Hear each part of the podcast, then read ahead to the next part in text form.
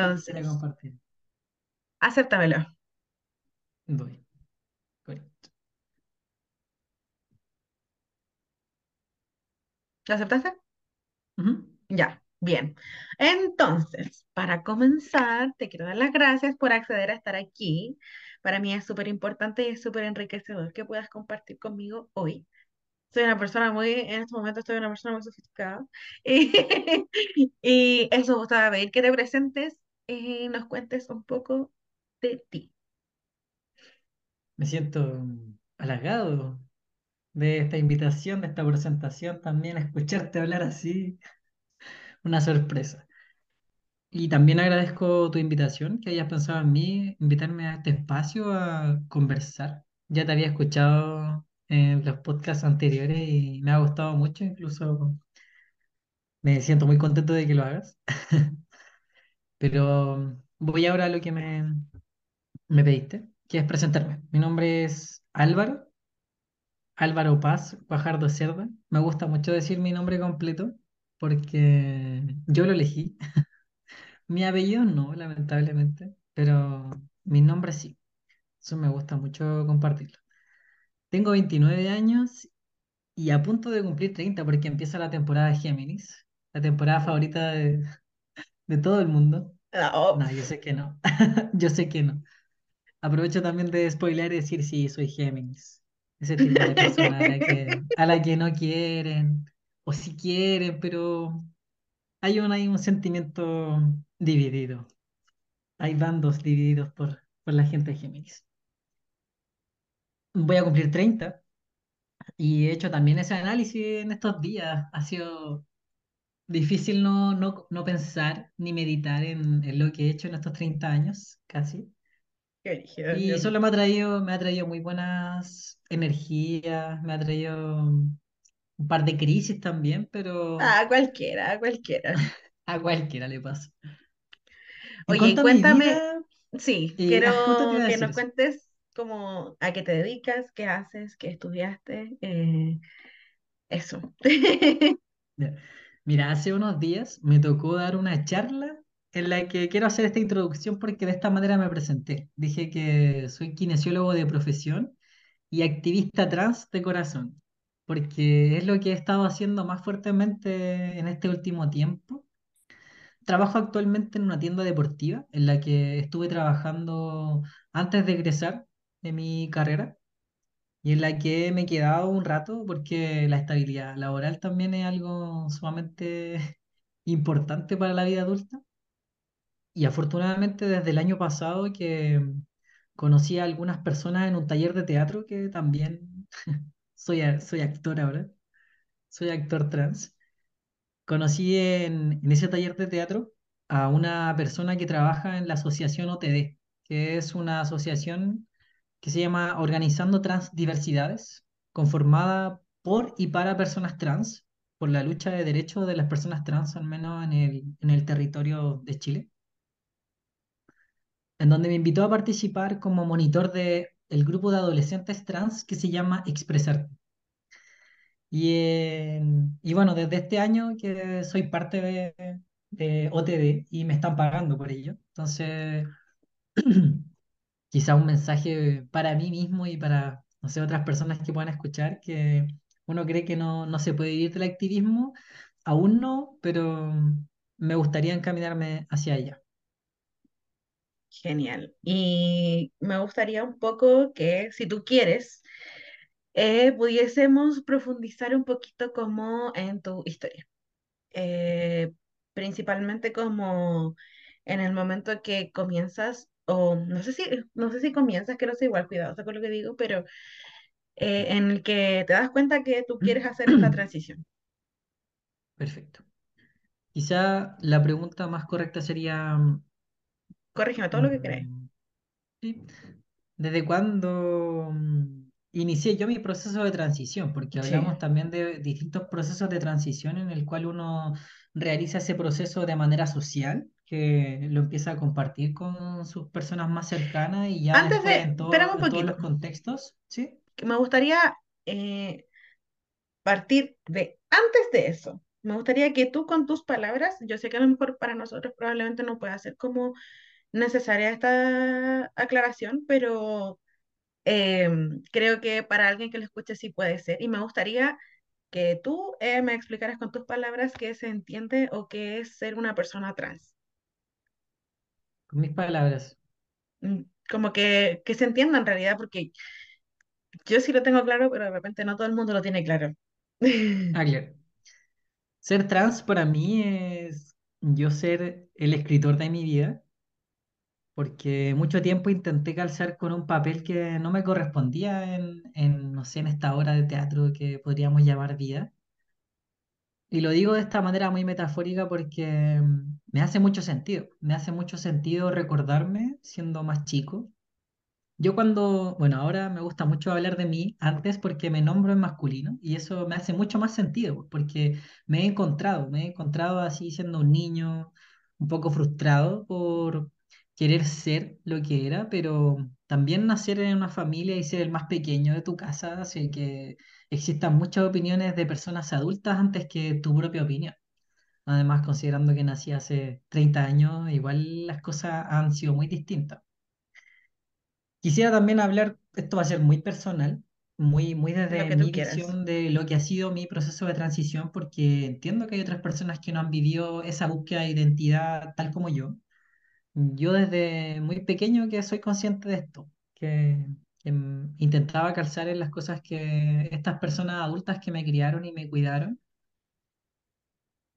impusieron en mí, yo no calzaba, simplemente. No quería comportarme como me decían que tenía que comportarme, no quería usar la ropa que querían que usar. Eso creo que fue una de las cosas que más me hacía sentir mal.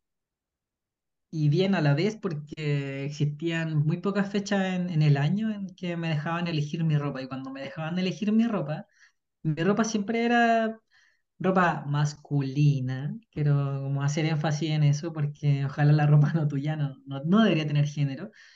Pero mm, elegía ropa porque era más cómoda. O sea, para mí andar con buzo, zapatilla era mucho más cómodo para las actividades que hacía porque era un niño que quería descubrir muchas cosas. Vivía mm, en Puente Alto. Lejísimo, lejísimo, ahí casi donde termina el límite y cerca de, de mi antigua casa había un cerro. Me encantaba ir al cerro. Y dime tú, ¿qué puede ser más No, cómodo que ir a hacer voy una a, actividad como esa con buzo en vez de con vestido, que era lo que sí, pues, voy a ser bien categórica con eso. O sea, el vestido y los zapatos de charol son la weá más incómoda que te pueden haber. La, la weá más incómoda de los 90 weón, son el vestido y los zapatos de charol. Sí. Funa, funa los vestidos, al vestido de zapatos, zapatos charol como para actividades. O sea, si la, Sí, la gente quería verse bonita y tirar pinta, ya entiendo. No te niego que son atuendos bastante 90. llamativos, pero no cómodos. Y no estaban acorde a lo que yo quería hacer, a las actividades que a mí me gustaba hacer. Siempre recibía comentarios de, oye, es que las niñas no hacen eso, es que no, es que eso lo hacen los niños, no, es que tú no puedes jugar a la pelota. Me demoré muchos años en que me regalaran un, un balón de fútbol, porque quería mucho jugar a la pelota. Y yo jugaba a la pelota con, con mis vecinas, vecinos de- del barrio, pero Buenísimo para la pelota, pues me imagino. Buenísimo. Y cada Navidad, cada cumpleaños recibía Barbies. Mira, no me quejo porque me gustaban mucho las Barbies, que también ha hecho que me pueda conectar con con todo y no quiera vivir una masculinidad impuesta también, que es un tema.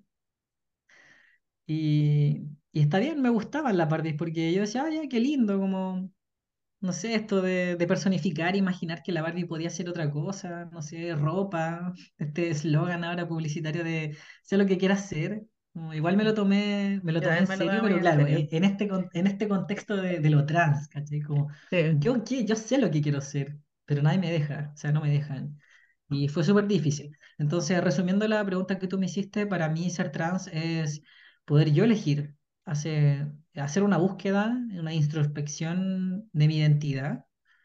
Y son las palabras que hoy un Álvaro adulto puede tomar, pero mm, desde pequeño era, quiero ser yo quien decida lo que me pongo, lo que hago, quién soy, mm, y sentirme más cómodo, más conectado también conmigo.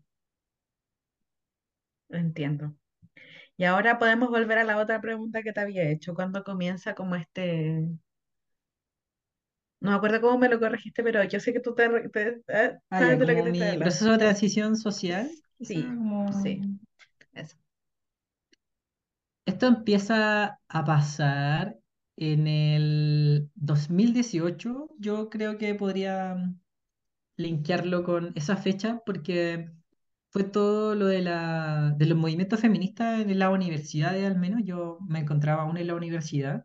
Existieron, este movimiento vino a desatar muchas cosas en, en nuestro país en general y lo considero bastante bueno. En cuanto a mí, vino a desatar un movimiento interno en el que empecé a, a conectarme más tanto con otras personas, con las versiones, más que con las versiones, con las situaciones que ocurrían, que, me- le ocurrían a mis compañeras, con, con toda la imposición patriarcal del género también, y, y empezar a saber, empezar a compartir con más personas que tenían visiones, con personas trans incluso, que mm, también empezaron a abordar su proceso de transición de manera más social. Yo, bueno, tú y yo nos conocimos cuando yo usaba el pelo muy largo. Sí. Yo, después de Como la última vez que me corté el pelo tenía como 10 años y usaba solo melena, como ese típico corte noventero, eh, Corte pelela el que le corte, decían. el corte pelela que le decía.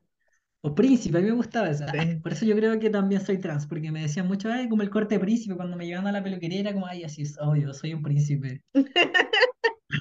Porque cabe destacar que no era corte de princesa, no, era príncipe.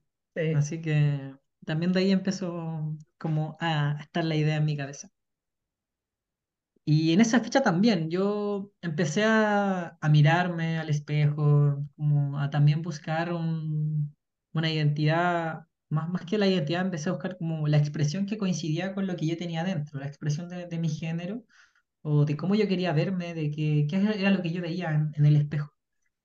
Y a mí me gustaba mucho mi pelo, incluso Mm, me gustaba tenerlo largo, solo que no hacía nada más que lavármelo, lavármelo y, y ni siquiera peinármelo. Era como, claro, ese era el cuidado que yo le daba, pero sentía que funcionaba muy bien y mucha gente me decía que sí. De hecho, me gusta mucho también ver fotos de mi pelo antes, de cómo yo me veía. Y Llegó un día en que me aburrió.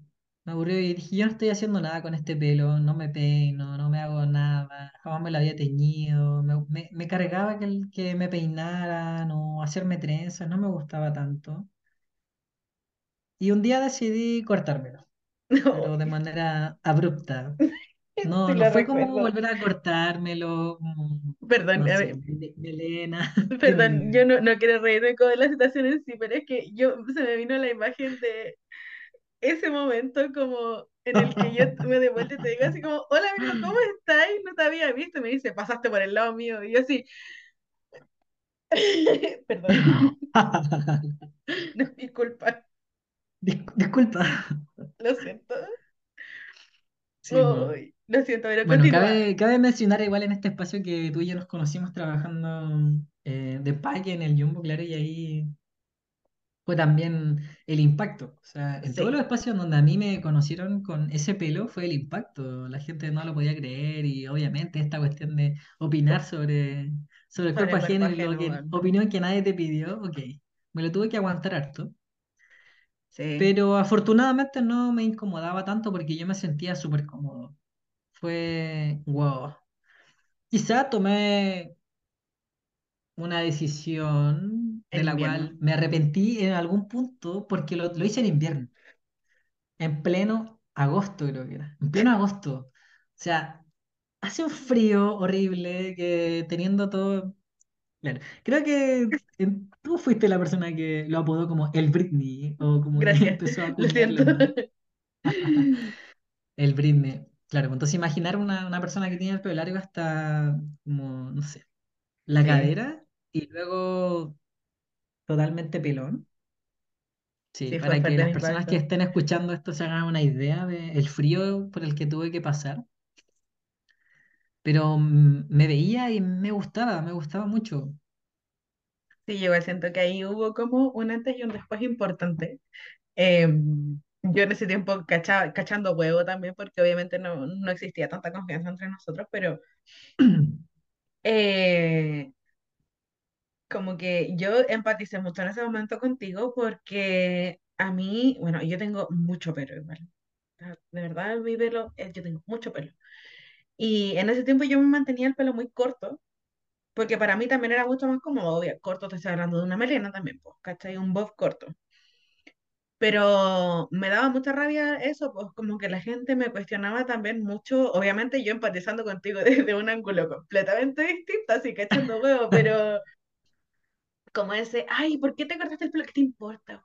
¿Qué te importa? Como, cálmense, weón. Como que uno va a pasar frío, la cabeza no es tuya.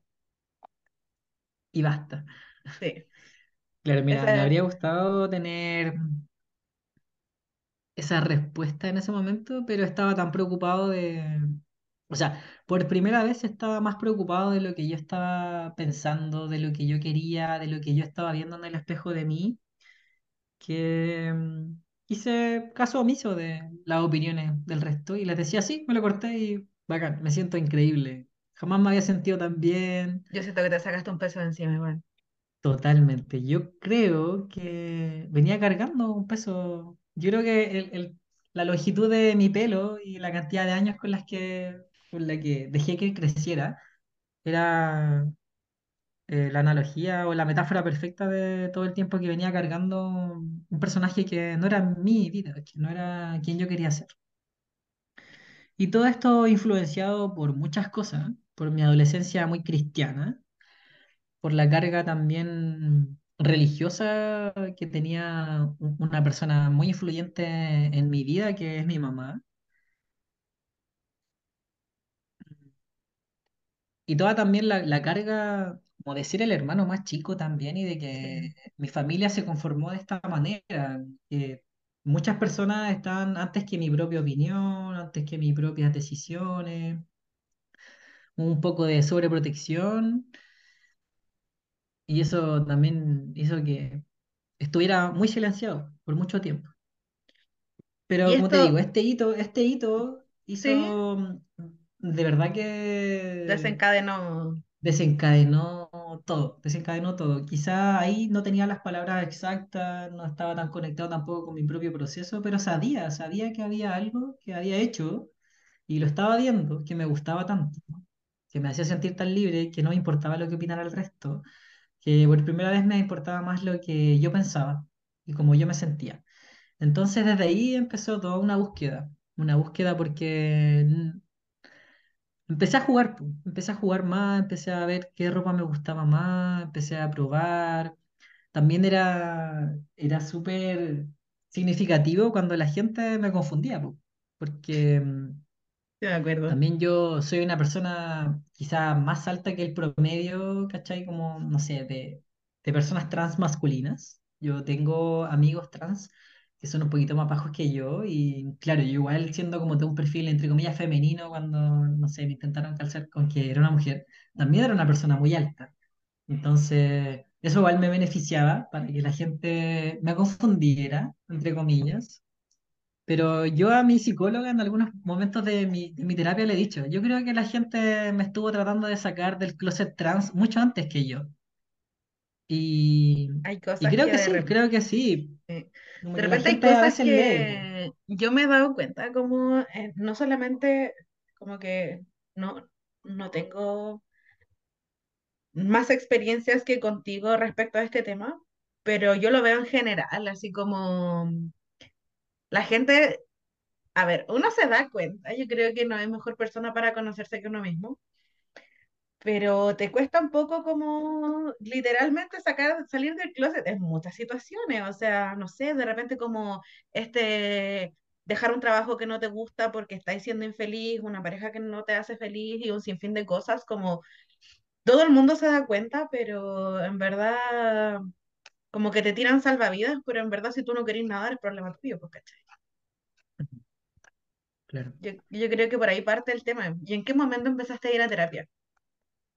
Mi pregunta. Eh, pasó harto rato de que de este suceso y en que empezar a ir a terapia.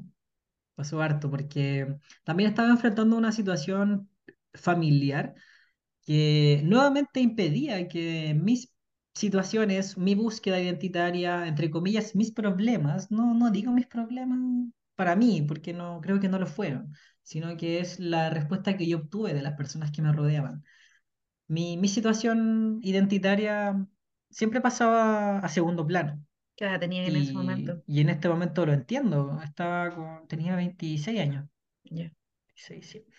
Y lo entiendo porque estaba enfrentando una enfermedad terminal de mi papá, en la cual impactó mucho a toda mi familia, sobre todo a mí y a mi mamá, que éramos las personas que nos dedicábamos a, a cuidarlo en, en el último tiempo en el que él estuvo.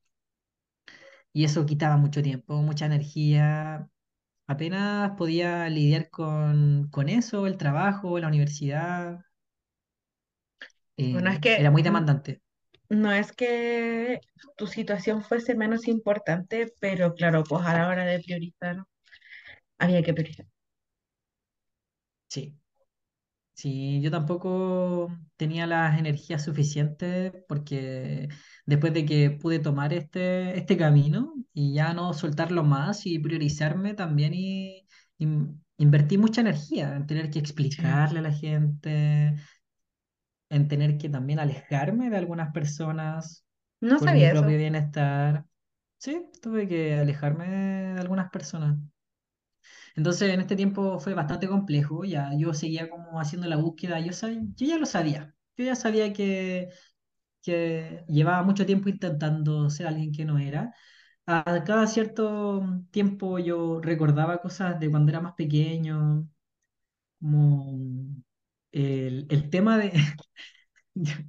Esto es muy anecdótico y, y lo he conversado, he tenido, he tenido la oportunidad de conversar con personas que menstruan, tanto mujeres como otras personas, porque consideremos que no tan solo las mujeres menstruan, todas las personas que tengan útero. Y recuerdo mucho cuando la primera vez que menstrué fue como, qué extraño, ¿qué es esto? ¿Qué, qué me está pasando? Yo tenía, tengo una hermana mayor con la que también ya cachaba que estas cosas pasaban, pero yo estaba tan en la negación y decía, no, yo creo que a mí no me va a pasar.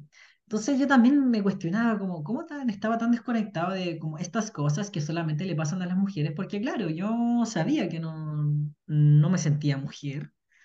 Y era raro saber que, ¿por qué me, por qué me va a llegar la regla? ¿Por qué voy a tener que usar toallitas? Y yo molestaba a mi hermana porque ella me pedía como, oye, tráeme una toallita del lugar donde tú sabes que están y toda esa cuestión también que había que estar no, Claro. no, no- había tantas cosas que no entendía. Ya, pero estaba tan desconectado de eso que creía que de verdad no me iba a pasar. Hasta que, claro, me pasó. Me pasó, tenía 12 años, me pasó y no quería decirle a nadie, no quería decirle a nadie. Dije, ya no, no importa, esto se me va a pasar, como creyendo que si yo lo Claro. pensaba, esto iba a desaparecer. Listo. Listo, ya. No Osh, quiero osh. menstruar, no voy a menstruar. Y recuerdo mucho a mi mamá, ya después tuve que pedirle ayuda, obvio, porque no se pasó, ¿no? No sirvió mi magia. Pidiendo la ayuda a mi mamá, mi mamá emocionándose, diciéndome que ahora era una persona distinta, que era una mujer y que las cosas iban a cambiar. Y yo, ya. Dije, solo me Listo. puedes decir qué tengo que hacer ahora para no ensuciar toda mi ropa interior. Ya me explicó todo y al día siguiente le contó a mi hermana, prácticamente le contó a todas mis tías y toda la gente me llamaba. Uy, qué desagradable. Yo creo que esto igual sería un buen tema para que lo puedas preguntar en algún. Pero Mira, esta es mi visión de, de cómo lo viví, po.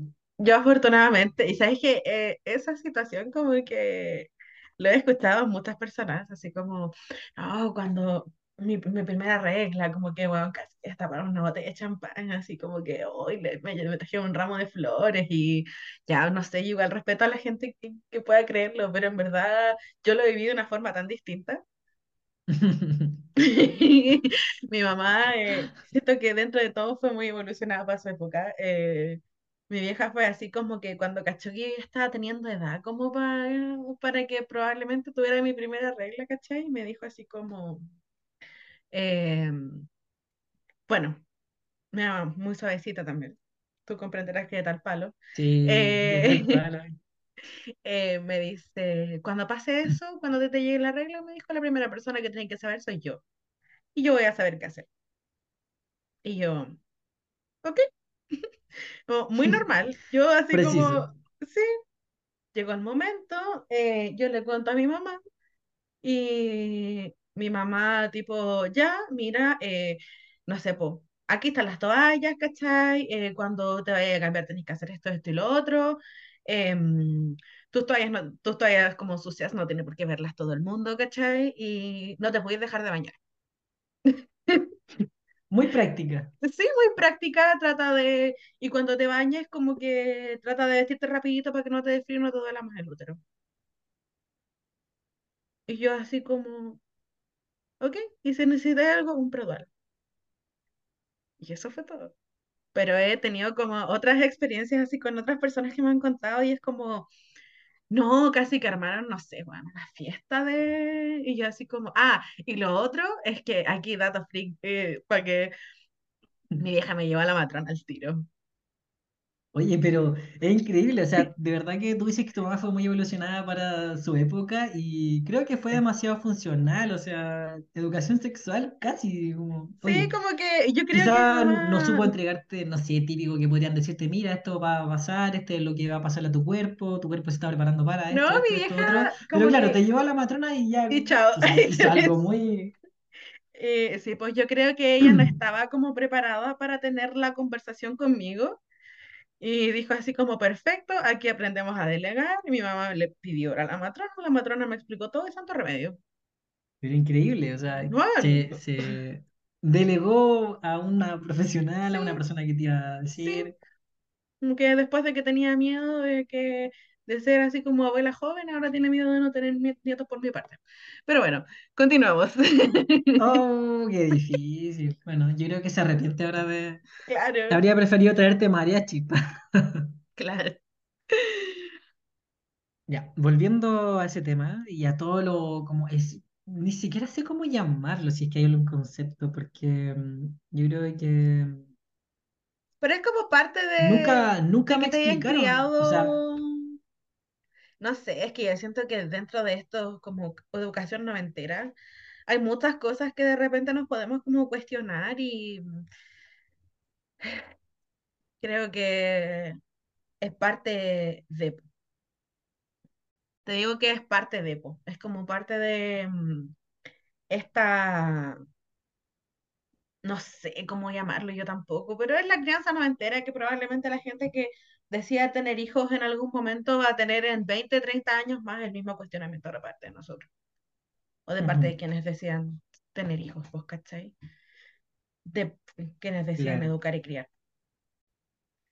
Sí, mira, de ese, de esta, esta forma de que la gente llevó estos procesos que eran tan simples como explicarle quizá a la persona que, lo que tenía que hacer y lo que iba a pasar Pero bueno, tu mamá al menos fue bastante diligente y delegó a una Ya, a persona ti no te te iba a pasó. resolver la duda. No, a mí no me pasó. Pasó esto de que al día siguiente flores, chocolate, y ahora es eres una mujer y ya no puedes hacer estas cosas. O sea, imagínate a los 12 años decirle a una persona que le encantaba jugar, que le encantaba hacer muchas posición actividades. invertida. Claro, no, ya no vas a poder correr, no vas a poder saltar. Yo, ¿Por qué? No, no tenía lógica, o sea, ni siquiera me decían porque te va a doler el útero o porque vas a tener dolor. No, no, es que no puedes. No Claro. puedes porque algo cambió en ti. Yo me sigo viendo igual. Solamente sé que estoy menstruando, está saliendo sangre. Y Y me revelé ante eso, me revelé, claro, tomé toda la, lo práctico del asunto, de, no sé, usar toallita en ese tiempo, de ser una persona bastante limpia, bla, bla, bla, porque había gente de más, encima habían otros mitos, que no te podías lavar el pelo, que no te podías bañar, y Tipo, eso, ¿pero eso es lo que, a lo que te decía yo que fue mi mamá, pues como que la gente en el campo, ya no quiero ser ofensiva, yo sé que soy una santiaguina desagradable, pero la gente antes en el campo creía que cuando tú te bañabas, eh, menstruando te volvías loca. Sí, yo también lo escuché, afortunadamente no de mi mamá, pero yo lo había escuchado como Sí. otra, ya habría sido demasiado. que- Pero Mira, retomando también esto y creo que tú también tenías ese punto, no es que yo quiera criticar Mm, totalmente, porque imagino que si yo tuve eso, no quiero ni imaginar lo que tuvo mi mamá, lo que tuvo su mamá, o sea, Ya, sí, el hilo completo también, sí, y así todo para atrás. Pero ya, desde ahí que yo dije, no, a mí no me va a pasar nada, yo quiero seguir haciendo las cosas que hago, esto no me va a impedir. Y así fue, así fue, ok, menstruaba mes a mes, pero yo seguía haciendo cosas. De hecho, mi mamá me retaba y me decía, no, pero es que no podía hacer esto. Y yo decía, mamá, da lo mismo. Como que voy a ir a jugar la pelota igual, voy a ir a, no sé, voy a salir con mis amigas eh, igual, voy a seguir a- mi vida normal, o sea, no, no se detiene. Afortunadamente yo fui un niño bastante ñoño en el colegio y me gustaba mucho la ciencia, entonces yo sabía lo que pasaba con, con el Bien, cuerpo al momento de menstruar. Yo sabía que que se estaba preparando, estaba cambiando tu cuerpo porque tienes un útero que en algún momento va, va a poder gestar, entonces se está haciendo toda esta preparación, bla, bla, bla, todo lo biológico ya lo sabía, sin que mi mamá me lo dijera. Entonces tampoco tenía mucho sentido lo que ella me decía, que también era como parte de los mitos que se asocian a, a los procesos biológicos y fisiológicos del cuerpo. Entonces también ahí yo decía como, pucha, nunca sentí esa conexión de como, ay, ser mujer y Valido también todas las posturas, solo que vuelvo no a repetir que esto es algo personal, pues yo no lo sentía. No lo sentía y bueno, siguió mi vida, seguí siendo una persona tratando de, como, o sea, recuerdo también mucho cuando quería comprarme ropa y mi mamá me decía, pero ¿por qué te gusta esa ropa? ¿Por qué quieres usar ese polerón? ¿Por qué? Ya, fue una lucha bastante grande, pero creo que traté de llevarla también en paz hasta que Salí del colegio, me puse a trabajar y era yo quien me compraba la ropa, yo quien me compraba las cosas. Ahí también fui fluyendo un poco más en, en la forma en que expresaba eh, mi estilo, mi género. Que también piensa que yo vengo desde el mundo como de, de las lesbianas, ¿cachai? Como que yo me, me desenvolví ahí, ahí fue un lugar donde conocí la forma también de relacionarme afectivamente, sexualmente también la forma de vestirme, como que, no sé, para las personas que definían como camionas, también se les permitía una expresión más masculina, Ese fue tu refugio al final, claro, fue mi refugio, mi refugio y, y estoy muy agradecido de que ese haya sido mi refugio porque conocí mucha gente, conocí Y eso muchas te abrió otro, eso te abrió otro camino, yo creo que es súper importante, de repente, esto aplica para todo tipo de cosas. Eh, es súper importante como cuando uno tiene mm, dudas respecto a cosas, da lo mismo lo que sea. em, de pronto rodearte de personas que te puedan dar las respuestas, po. Ujú. O de personas que tengan la quizá, misma que tú. quizá no te dan la respuesta, pero estaban en los mismos cuestionamientos. O Sí, po. sea, estamos ante las mismas rebeliones de no importa, como, ¿por qué me tengo que vestir como no quiero? No me importa, voy a ser libre. Entonces, claro, empecé a habitar también eh, ese espacio que me hacía sentir mucho más seguro siempre y, y trataba de encontrarle un poco de sentido, un poco de sentido también a, a esto que no me calzaba, ya esto que intentaba hacer y no podía. Y así también fue como todos estos recuerdos que te iba mencionando, eh, Empezaste a tener como estaba flashback. constante, estaba, sí, estaba como solamente en puros flashbacks. Si fuera, si esto fuera una serie, yo vivía con flashbacks, como que me Ya. costaba mucho vivir en el presente. Y cuando estos flashbacks ya se empezaban a situar más en el presente y yo me daba cuenta que tenía completa autonomía para poder tomar decisiones, que estaba en la universidad, en una carrera que yo había elegido, en, en un ambiente que yo también elegí, con personas que, con las que yo quería estar, fue también donde seguí explorando, seguí Y te explorando, pero no diste cuenta encontraba, que no te diste, no sentiste como que de cierta forma era el momento en el que tú podías elegir cómo escribir tu historia. sí, sí, En el amplio sentido cuando de la palabra.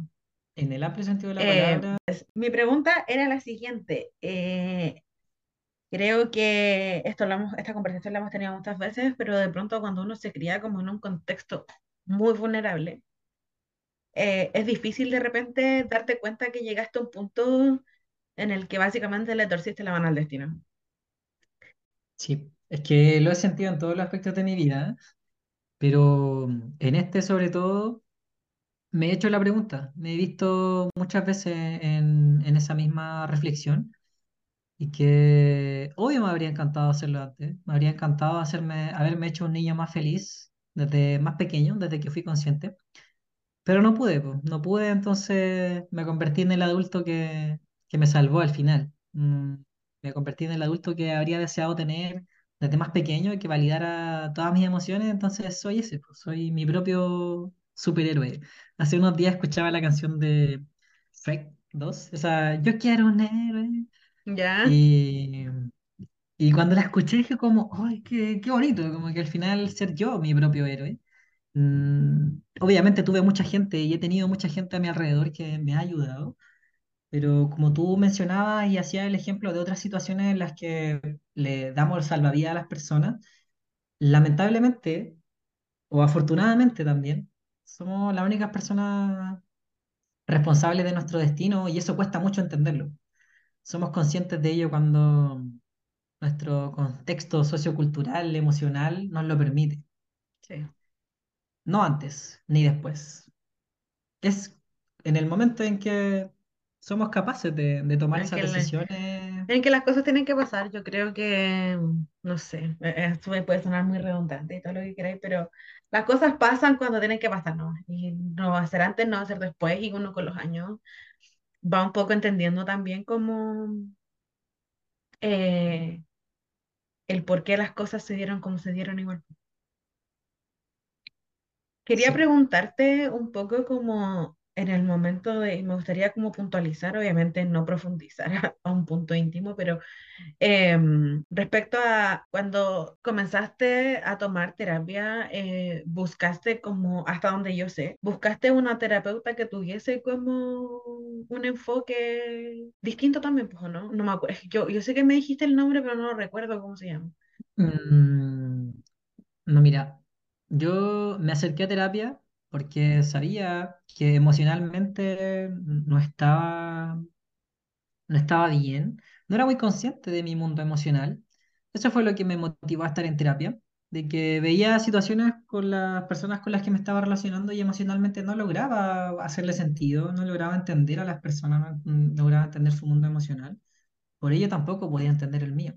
Y eso fue lo que me acercó a la terapia eh, una amiga que es psicóloga, ella también me, me orientó un poco porque yo le dije, me quiero tomar terapia por esto. También conversamos un poco sobre el tema de, de la identidad. Yo le decía, no sé quién soy, solo sé que, solo sé, y en ese momento sabía quién no era quien me habían dicho que, o, o la gente quería que yo fuera. Eso era lo único, desde ahí partí.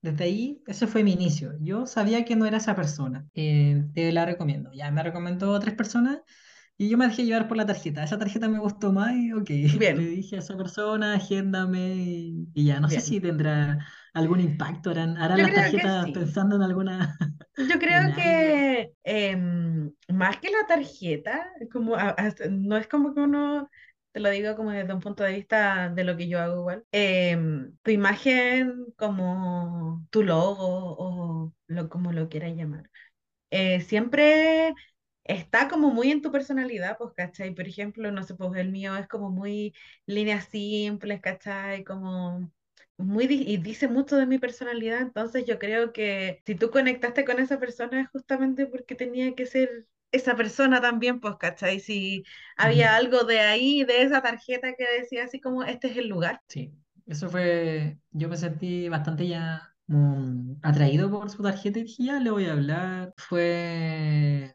fue duro igual al principio, porque yo tuve mucha resistencia, puse mucha resistencia en, en querer contarle a alguien de mis cosas, porque piensa que con todo lo que ya te he contado, haciendo una idea, Fui una persona que, que no confió, que no pudo confiar en, en las personas que le acompañaron durante su niñez y durante su adolescencia, así como este núcleo familiar. Yo sentía que no podía confiar en estas personas porque reiteradas veces hicieron, eh, evaluaron o me entregaron sus opiniones sobre las cosas que yo quería hacer. Como, no, es que no podía usar esa ropa. No, es que no podía jugar a eso. No, es que tú no y me invalidaron tanto que llegó un punto en que dije, está bien, no les voy a contar nada, no voy a recurrir a nadie. Eh, cuando me empecé a relacionar afectivamente también eh, en el colegio, empecé grande igual, como a los 17.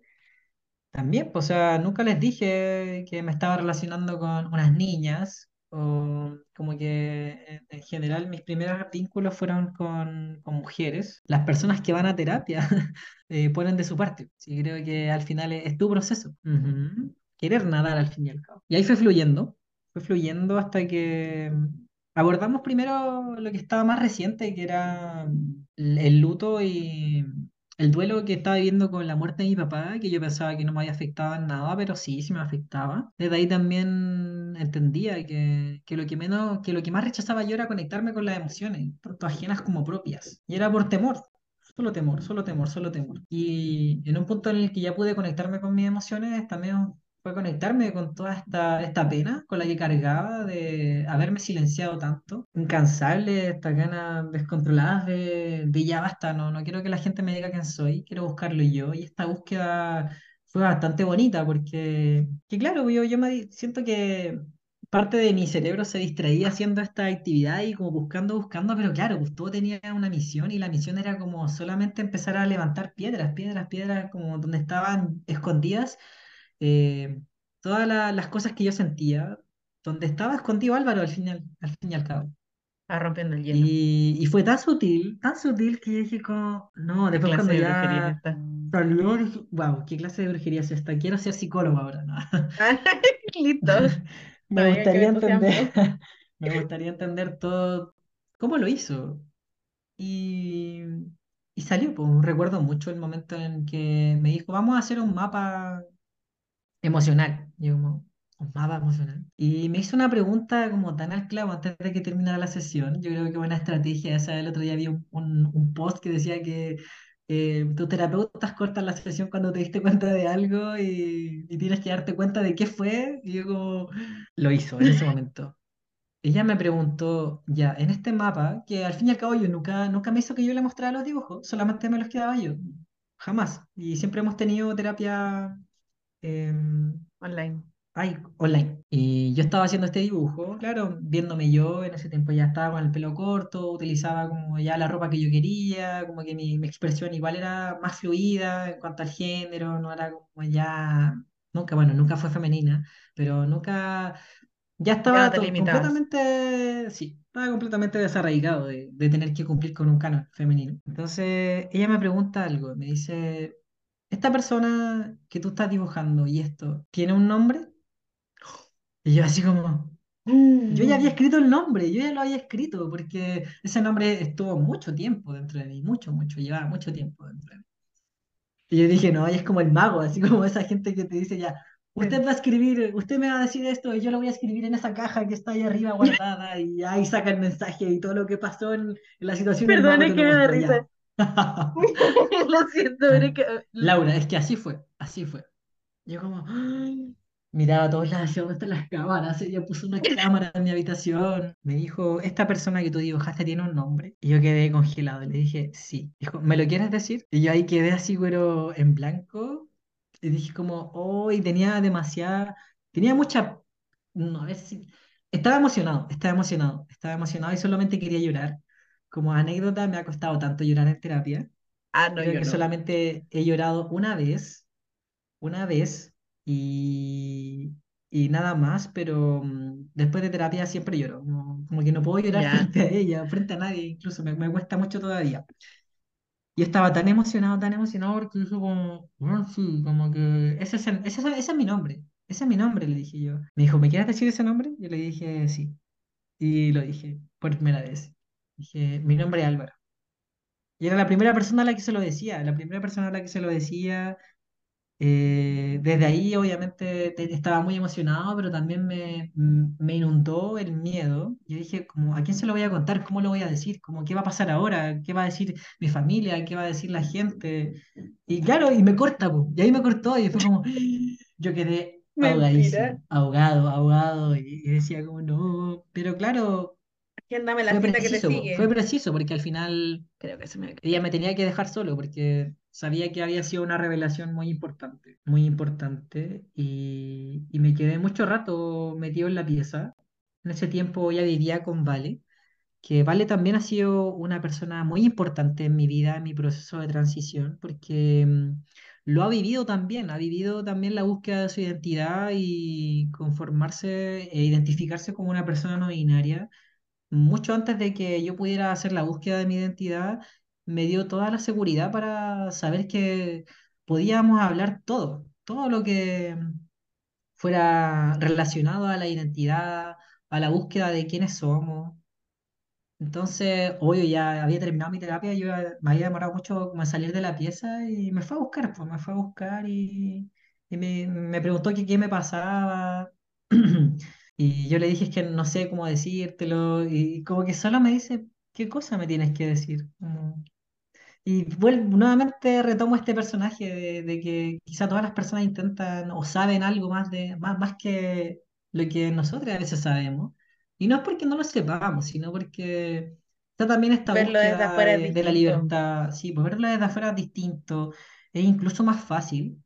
Sí, Y es también bonito para mí, saber- fue bonito también para mí saber que cuando se lo conté a algunas personas, muchas personas me dijeron como, ok, como, bienvenido, pero siempre estuviste aquí bienvenido y, y es- eres tú quien, como, entérate, eres tú quien tenía que saberlo. Pero más que saberlo era que tenía que enfrentar mis propios miedos. Entonces también contárselo a Vale fue, fue muy bonito, muy bonito y desde ahí eh, empecé también a querer contarlo, pues. Ya el hecho de saberlo, saber quién era y ya no tener tanto miedo de, de serlo, me hizo querer contárselo a todo el mundo y obviamente eso trajo Muchas reacciones, muchas reacciones. Como te decía hace un rato, sí, pues hay gente No que dejó de estar eso. en mi vida, que dejó de estar en mi vida y yo, ok, la puerta está abierta y, y quien quiera quedarse, que se quede, pero después de todos los años que me costó de, de la pena, de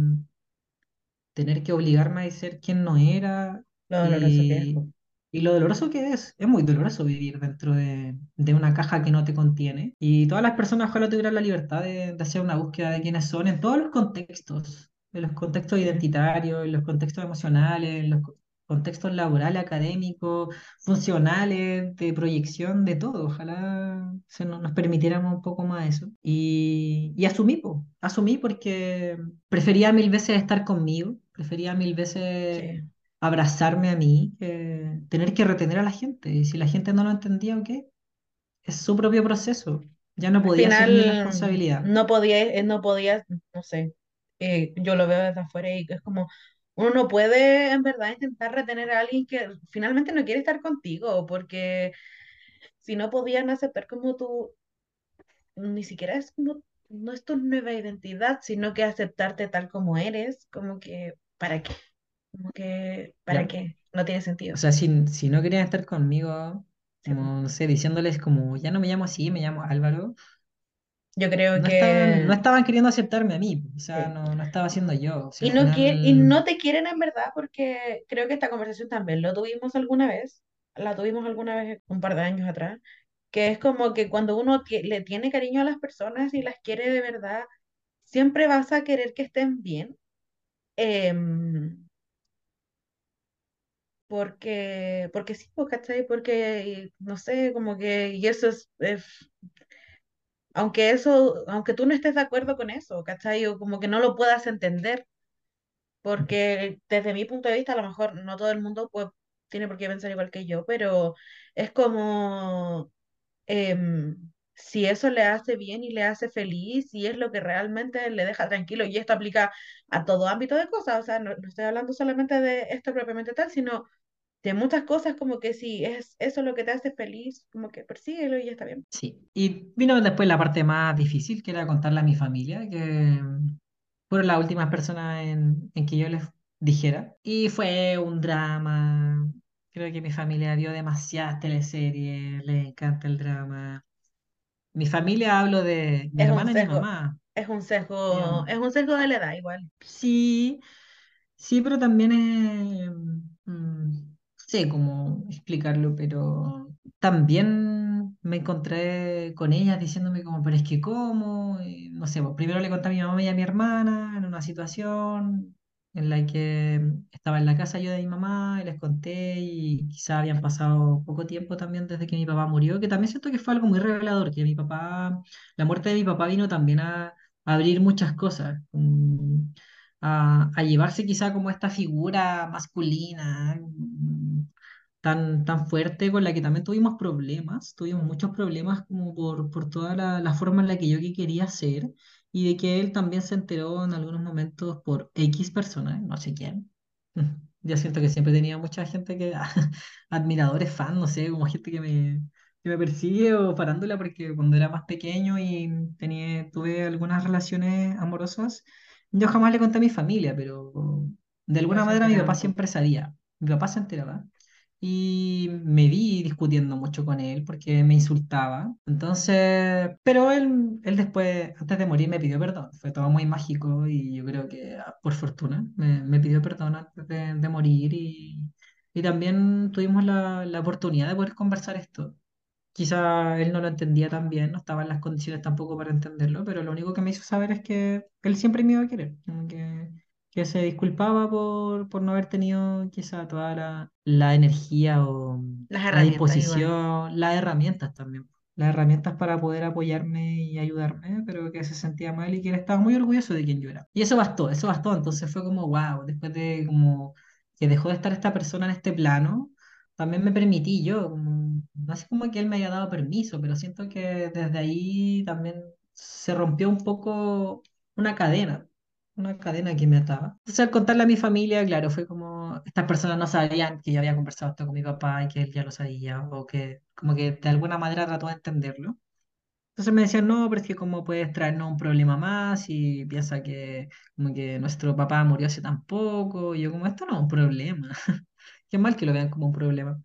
Eso también hizo que me alejara eh, de mi familia y por eso te digo que fue ese momento en el que tenía que ser, porque yo tenía toda la independencia económica para poder hacerlo. Y, y, y retomando un poco y sacando a la luz lo que yo he tenido que vivir ahora siendo monitor de un grupo de adolescentes trans, es la barrera más grande, la barrera más grande, porque siendo adolescente tú dependes económicamente de estas personas que son tu papá, mamá o tu núcleo familiar Cuéntame primero y, y cuesta como harto. qué es eh, concretamente lo que hace la organización en la que participas en Mira, general. OTD, OTD tiene ba- bastantes áreas en las que trata de ir en la promoción y defensa de los derechos de las personas trans. Tiene el área de salud, el área de legislaciones políticas, el área de comunitaria, el área de educación. No sé si estaré olvidando alguna, pero mm, en sí son estas bases en las que, no se puede a través de salud está como le- la Mesa de Salud Trans para Chile, en la que están tratando de eh, lidiar con las entidades gubernamentales del Estado para que exista una ley de, integral de salud que pueda prestar como soporte económico a las necesidades de las personas trans, considerando que hay algunas personas trans que se hormonan, que acceden a tratamiento quirúrgico, eh, acompañamiento de psicoterapia también. Cualquier cosa que tenga que ver con la salud y simplemente recibir una salud digna. En caso de que las personas no tomen ninguno de estos tratamientos, el hecho de que tú te puedas presentar ante un cuerpo médico con tu nombre y tus pronombres y las personas te respeten. Eso se dedica el equipo de salud. El equipo de educación va a los establecimientos educacionales, genera instancias también de intercambio entre todos los cuerpos eh, académicos de universidades, estudiantes, todo lo que tenga que ver con educación. Y también trabajan a la par con el Ministerio de Educación en este caso y el Ministerio de Salud con el equipo de salud. El equipo de política, eh, de legislación y, y políticas eh, también tiene que ver con todas las defensas. Hay prestación de, de eh, abogadas que llevan algunos casos, como el caso de Estefano, que está preso por eh, legítima defensa y lleva más de un año privado de libertad. Entonces también llevan estas causas, se comunican directamente con, con todo lo que tiene que ver con la justicia eh, del país. Y el área comunitaria en la que yo participo se encarga de generar estas redes, estas redes de apoyo y contención entre personas trans para poder conversar, enfrentar y proponer diversas instancias que vayan en, en mejoría de la calidad de vida de las personas. Como generar espacios de resistencia al final y generar que las personas se conozcan. Entonces yo estoy a cargo del grupo de ex- adolescentes trans, en donde hacemos dos encuentros virtuales al mes y un encuentro presencial al mes, en donde conversamos de distintas situaciones que enfrentan las chicas en, en sus establecimientos educacionales, en su familia, donde también podemos hacer las derivaciones si es que se necesita alguna de las otras unidades, por ejemplo. Pero en sí Entiendo. lo que hace mi, como la labor que yo hago es ser el monitor, ser quien lleva estos grupos eh, proponer los encuentros, proponer los temas de encuentro, proponer las dinámicas, las actividades, todo en pro de que las chiques conozcan a otras personas trans Que no estén solos. que, que no estén solos, claro, que se generen estas redes de apoyo. Y también hay un grupo de infancias trans y un grupo de personas adultas trans. Y eso también tiene sus respectivas personas que se encargan de llevarlo a cabo. Voy a dejar, tiene, me imagino que debe tener alguna red social el, la organización, ¿cierto? Sí, Ya, de ahí te la voy a pedir para que me la mande, igual la voy a dejar en el link. Y me gustaría un poco como que, ah, yo creo que a lo mejor nosotros, si esto, si esto- si siempre está entendiendo desde un punto de vista de que, de quien no sepa o que no entienda, como, eh, me gustaría un poco que me contaras como cuáles son las problemáticas que yo sé que son muchas, pero alguna que me quisieras comentar de que se vive como desde la vereda trans, como cosas que para una persona em, heterosis es más usual, es normal, es algo que tú te levantas en la mañana y lo haces de forma automática, pero cuando em, eres trans se transforma en un problema. No, no sé si en un problema, pero en un impedimento a lo mejor, o en algo que ya no es tan cotidiano conseguir. Yo creo que si pudiera mencionarte una, no, no, hay miles.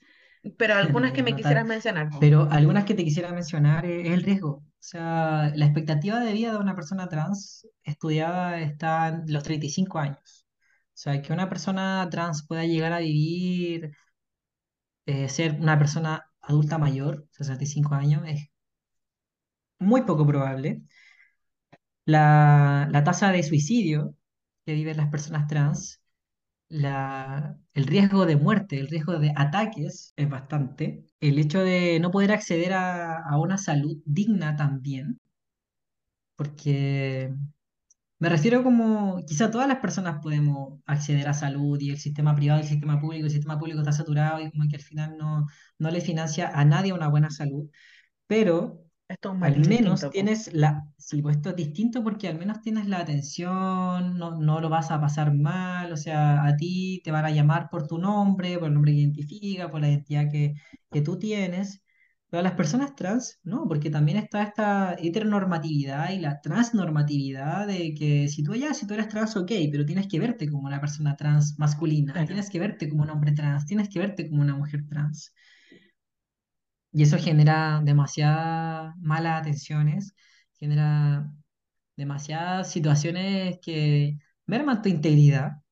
El Sí. hecho del impacto de la salud mental de las personas trans cuando no respetan tus pronombres y tu nombre, además de toda la legalidad implicada de que no todas las personas pueden cambiarse el Me nombre. gustaría como profundizar un poco, perdóname que te interrumpa, Sí, pero claro, no.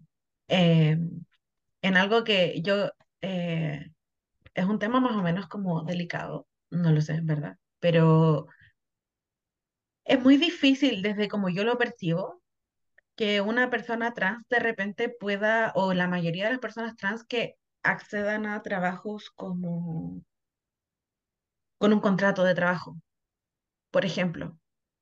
Lo que desde, te lo planteo como desde como yo lo veo y corrígeme tú si es que no es así, pero que puedan acceder a un trabajo, comillas, convencional, en el que puedan, no sé, pues tener un contrato de trabajo, en el que puedan eh, acceder a seguridad social, a poder pagar, no sé, Fonas, a tener FONASA B, por último, para comprarte un bono, ¿cachai? Y el no poder acceder a un trabajo implica también como caer en este círculo de pobreza en el que muchas veces eh, el, el- no quiero, pero la prostitución es un, es una vía muy, no sé si usual, pero se ve. Corrígeme si Mira, estoy como eh, especulando, pero me gustaría claro, la que... precarización, la precarización de la comunidad trans es un tema sumamente doloroso, doloroso y, y constante, porque claro, yo quiero también dejar la pregunta en este espacio para que cualquier persona que escuche esto que hemos estado conversando se la haga. ¿Con cuántas personas trans trabajas? ¿Con cuántas personas trans has trabajado? Si tú quieres responderme la pregunta, ¿has trabajado con alguna persona trans en los espacios en donde has trabajado?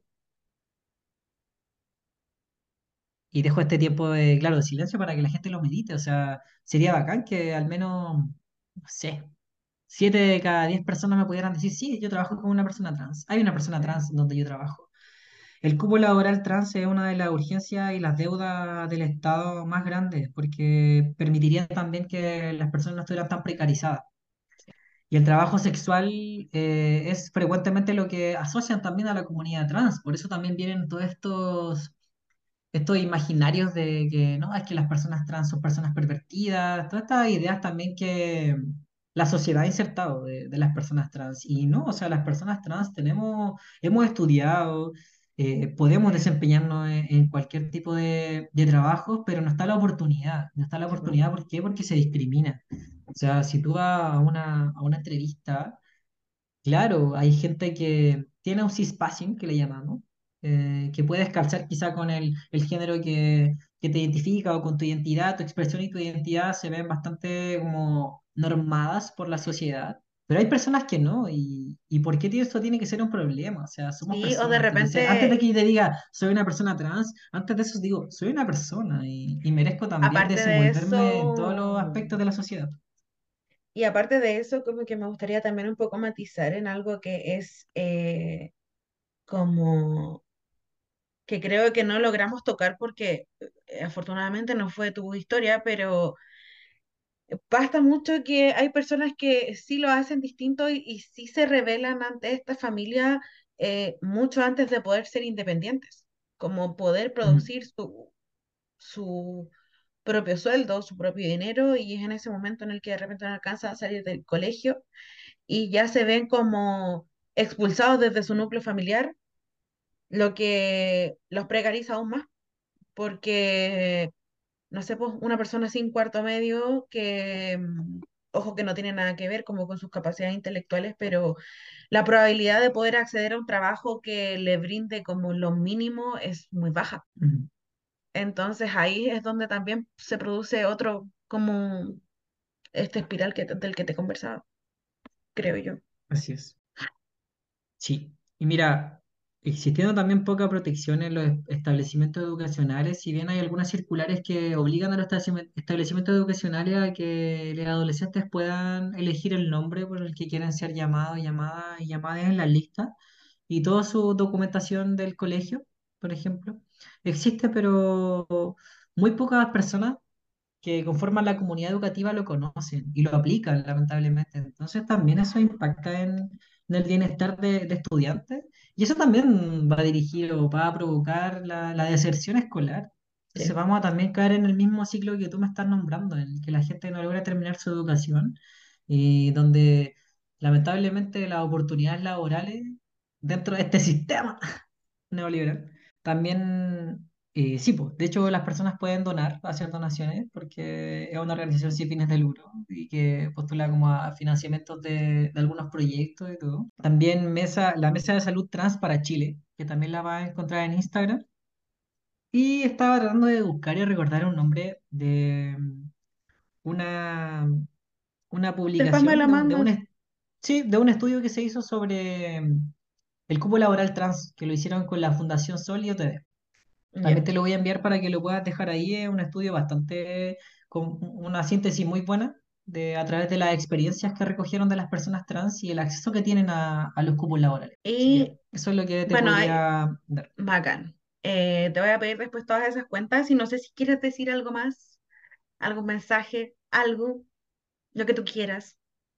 Mi mensaje es El que, micrófono está abierto, no hay censura, me lo mismo. no, la- que agradezco en primer lugar esto. Eh, yo soy bastante Estoy muy agradecido de esto, también muy agradecido conmigo mismo de haberme permitido esta búsqueda y que esta búsqueda identitaria y de todas las cosas tiene que ser siempre abierta para las personas. Yo creo que es súper complicado hacerle caso a lo que te dijeron. O sea, tú naciste así, esto es lo que hay entre tus piernas, esto es lo que tú tienes que hacer, esto es lo, lo que tú no puedes hacer. Yo creo que estamos ya en la época en la que podemos decidir perfectamente que de a poco se han ido rompiendo los patrones, pero hay que seguir rompiéndolos, hay que seguir rompiéndolos, porque si una persona se ve violentada y, e incómoda en este espacio, eh, es que estamos haciendo algo mal, porque la gente dice como, ay, habla de la sociedad como algo externo, pero estamos, Sí, somos personas involucradas también, por todas. Y, y nada, yo creo que lo que me salvó la vida también fue esto, como este espacio y conocer también a más personas trans. Y espero también seguir actuando en pro de eso, de, de la defensa. Por eso también me siento muy comprometido con, con esta labor de activista y, y ojalá también encaminar todas mis acciones hacia allá y con las personas con las que yo comparta, no, lo digo bien, no, no vengo a juzgar a las personas, vengo también a invitarlas a cuestionarse y a que podamos construir en reaprender. conjunto, reaprender muchas cosas, tal como a mí me tocó reaprenderlas, todas las personas lo estamos, estamos invitadas a eso.